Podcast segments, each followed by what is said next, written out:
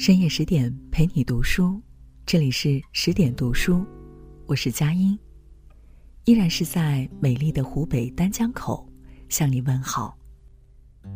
那么今晚呢，想要为你讲述的是伟人周恩来与他的夫人邓颖超一生感人的故事，一起来听今晚的分享。他守着他最爱的海棠花，守着他们俩的家，守着他们俩的爱情。这一生，牵了你的手，没有丝毫的后悔。既然生前相伴，死后也要相互依偎。我们都想要牵了手就能结婚的爱情，却活在一个上了床也没有结果的年代。但爱情其实从不复杂。十一月十八号，周总理的侄女儿，八十岁的周秉德老人，在北京卫视的《我是演说家》上，向大家说起了周恩来总理和邓颖超女士的爱情。那个年代没有鲜花，没有钻戒，没有誓言，但牵了手，就是一辈子。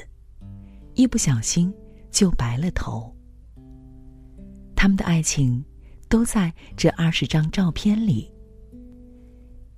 一九二三年，邓颖超突然收到周恩来从法国寄来的一张明信片，在这张印有里卜克内西和卢森堡画像的明信片上，周恩来写道：“希望我们两个人将来也像他们两个人一样。”一同上断头台。那个年代的情书，寥寥几字，却承载了生命的全部重量。邓颖超说：“我与你是萍水相逢，不是一见倾心，更不是恋爱至上。”周恩来说：“还记得当年在天津开大会吗？你是第一个登台发言。”给我印象最深的，就是你的两只炯炯有神的大眼睛。这，或许就是爱情。结婚那天，邓颖超刚从天津匆匆赶到广州，和周恩来在广州拍了结婚照。他们没有仪式，没有满座的高朋，有的只是久别重逢后的欣喜，和温馨美好的新婚之夜。第二天一早，周恩来就走了，他正在忙于指挥省港大罢工。正如邓颖超说的：“和爱的人走到哪儿，哪里都是家。”喜今日赤绳系定，珠联璧合；不他年白头永偕，贵妇兰心。那个年代的爱情。就像那个年代的结婚证言，眉间是银河，眼中有星辰。彼时，他们经过艰难卓越的跋涉，走完长征，在瓦窑堡留下憔悴的合影。第一，不可忘国忧；第二，不可负卿卿。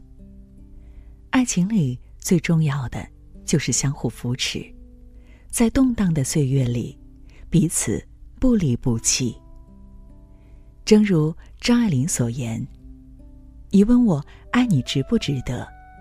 其实，你应该知道，爱就是不问值得不值得。”诚然，世间有许多的女人，而且有些非常美丽，但是。哪里还能找到一副容颜？她的每一个线条，甚至每一处皱纹，都能引起我生命中最强烈而美好的回忆呢。爱之于我，不是肌肤之亲，不是一蔬一饭，它是一种不死的欲望，是疲惫生活中的英雄梦想。前进的道路虽难。却幸好有你。可是见过之后，作为总理夫人，为了顾全大局，邓颖超再也没有跟周恩来出国，没有一次。何为爱情？一个身子，两颗心。一九五零年二月三日，邓颖超写信致周恩来，彼时邓颖超心脏病发，在家休养。但对丈夫的关心却丝毫未减。她说：“觉要多睡，酒要少喝，澡要常洗，这是我最关心惦记的。回来要检查的。可惜的是，孩子是邓颖超和周恩来这份感情里唯一的遗憾。第一次怀孕时，邓颖超为了工作。”放弃了这个孩子。周恩来知道后，曾发了很大的火。他说：“你的身体是革命的本钱，孩子不是你一个人的，是我们两个人的后代。”但更悲痛的是，第二次怀孕已至预产期时，邓颖超在产房里煎熬了三天。最后，医生不得不用产钳，却导致孩子头颅受伤。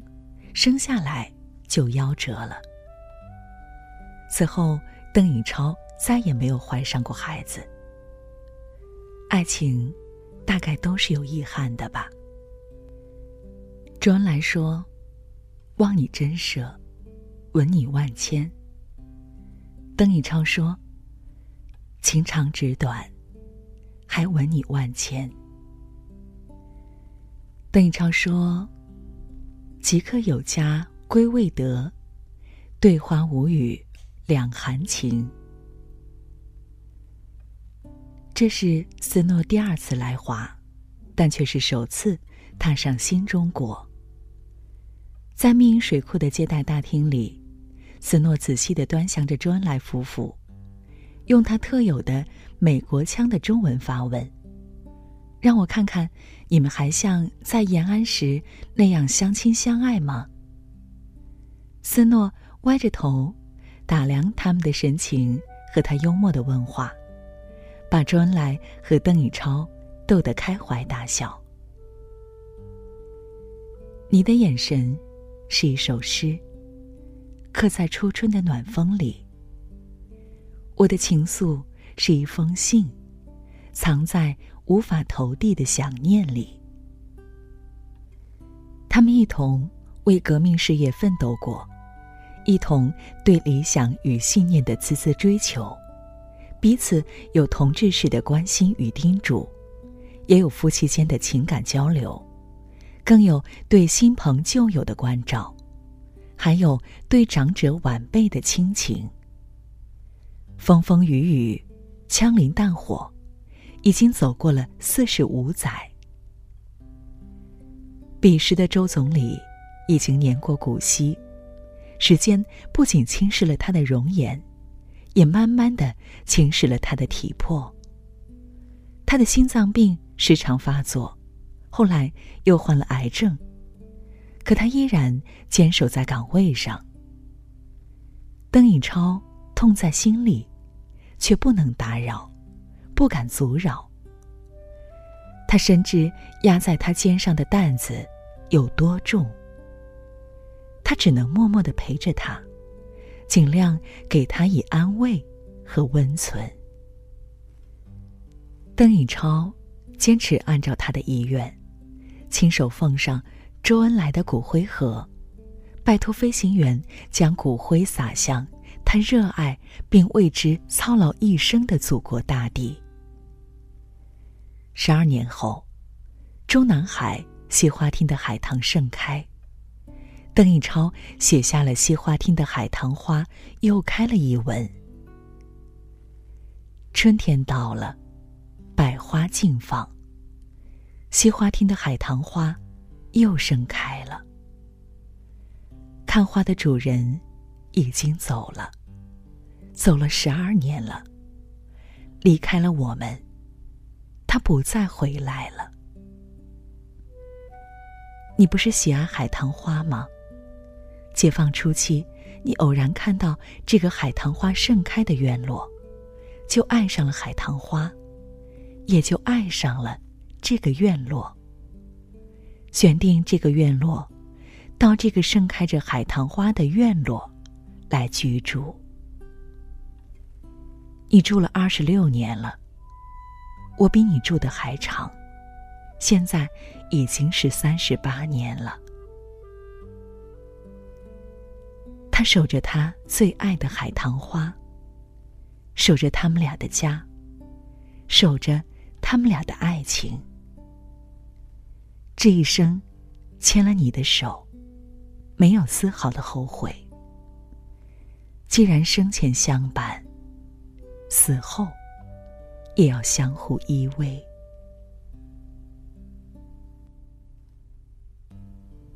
这就是今晚我们想要和大家分享到的内容。